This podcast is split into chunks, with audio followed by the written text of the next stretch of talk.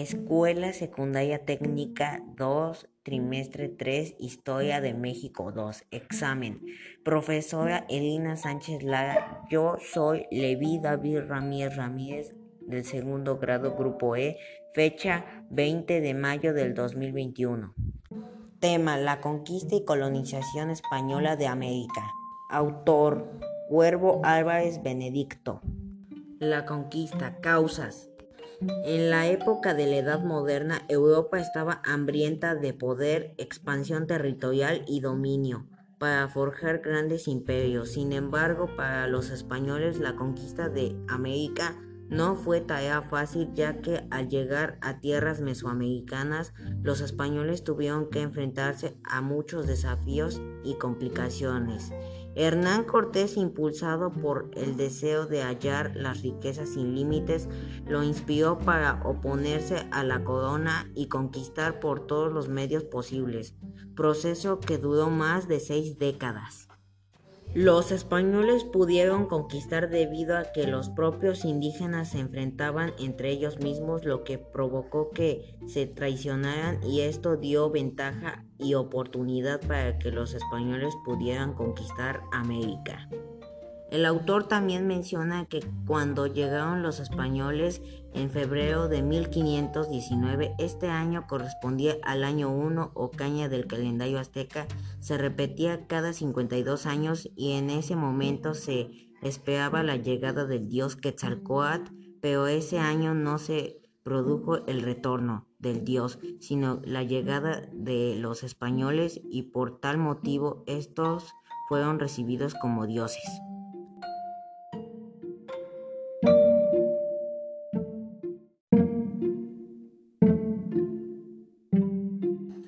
Consecuencias. El autor relata varias consecuencias que dejó la conquista, entre las que destacan fueron consecuencias demográficas, políticas, culturales y religiosas para los indígenas mesoamericanos, pero también consecuencias positivas para Europa. Las consecuencias demográficas, el autor destaca que en la conquista se cometieron todo tipo de atrocidades, fueron asesinados millones de indígenas en los enfrentamientos entre las tropas españolas. También en los españoles trajeron consigo pestes, plagas y enfermedades como la viruela, lo que provocó miles de muertes. El encuentro de estas dos culturas tuvo un efecto inmediato y devastador para los aborígenes. Sus aislamientos milenarios de otros continentes resultó en la carencia de inmunidad contra las grandes plagas que hasta entonces habían diezmado al mundo.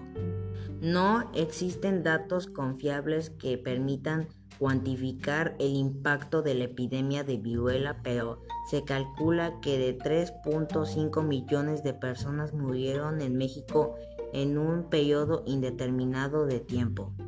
Entre 1537 y 1546, una epidemia también de sarampión y tifus, mató aproximadamente el 80% de los indios mexicanos, unos 800 mil.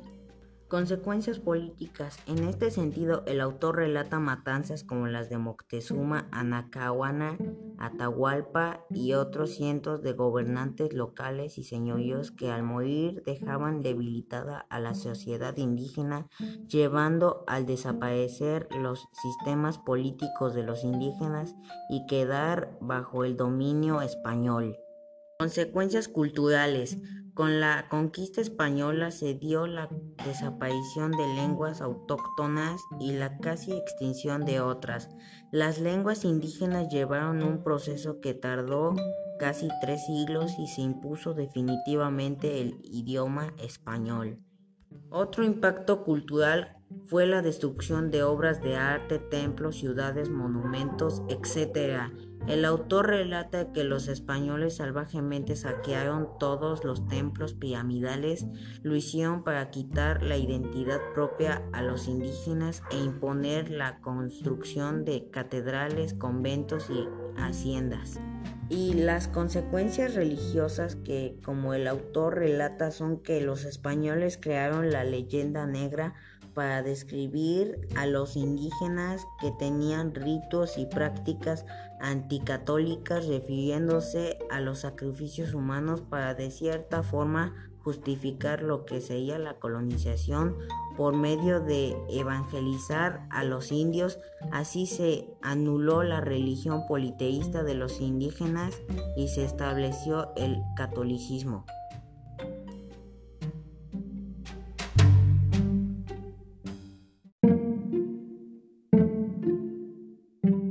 Colonización, causas. La colonización española fue esencialmente capitalista y necesitaba organizar la producción para efectuar ganancias prodigiosas y colocar las mercancías en el mercado mundial.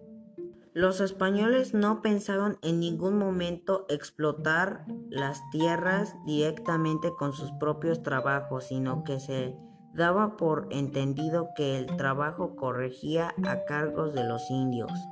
Para el proceso de colonización era necesaria la mano de obra indígena para poder extraer la mayor cantidad de riquezas como el oro, la plata, piedras como el jade y otras mercancías.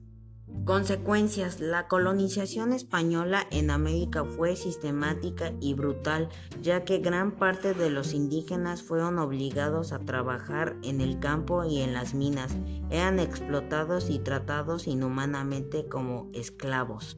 El autor menciona que debido a la falta de indígenas para el trabajo en las haciendas, la corona española decretó en 1608 la esclavitud de los indígenas detenidos en guerra.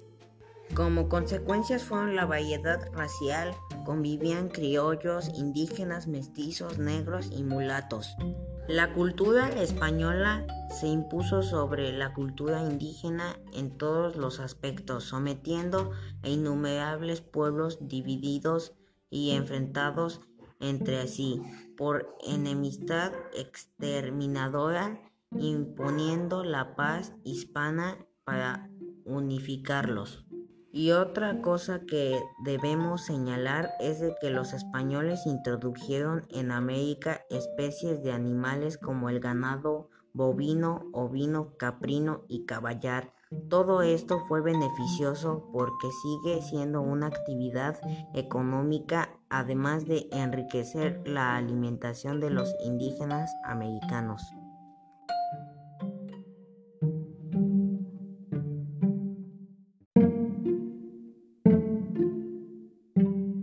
Crítica o juicio neutral del alumno sobre la opinión del autor de los temas mencionados. En mi opinión, cuando los españoles llegan a América, dejan gran parte de su cultura, costumbres y tradiciones, como su idioma, la religión católica y las manifestaciones artísticas. Toda esta cultura es la base de nuestra sociedad hoy en día. Creo que lo que más España nos ha dejado marcada nuestra sociedad es el idioma castellano que hoy en día más de 360 millones de personas hablan castellano y también fuimos marcados por el catolicismo. Hoy en día América son más de 572 millones de personas que profesan la religión católica y 30 millones de ellos están en Estados Unidos. Todos estos porcentajes y críticas representan el 47.5% de los católicos en el mundo. Aporte del historiador. Yo creo que sí era necesario la conquista y colonización, pues de alguna manera teníamos que aparecer en el mapa, ya que antes de estos sucesos los europeos creían que la tierra era plana y también creo que sirvió para enriquecer nuestra cultura. Era necesario obtener la influencia de otras culturas y de muchas maneras. Así pasó, pues hoy en día gozamos de una amplia variedad de alimentos y una diversidad de flora y fauna que antes no teníamos. Yo pienso que la cosmovisión de colocar a Europa como centro de todo y considerarnos a los mexicanos como sumisos y de alguna forma despreciados es solo una etiqueta que podemos cambiar quitándonos prejuicios y mostrar con orgullo nuestras raíces, nuestra cultura y recordar que también gracias al descubrimiento y conquista del territorio americano, Europa se benefició de mil maneras. Aquí concluye mi participación. Muchas gracias.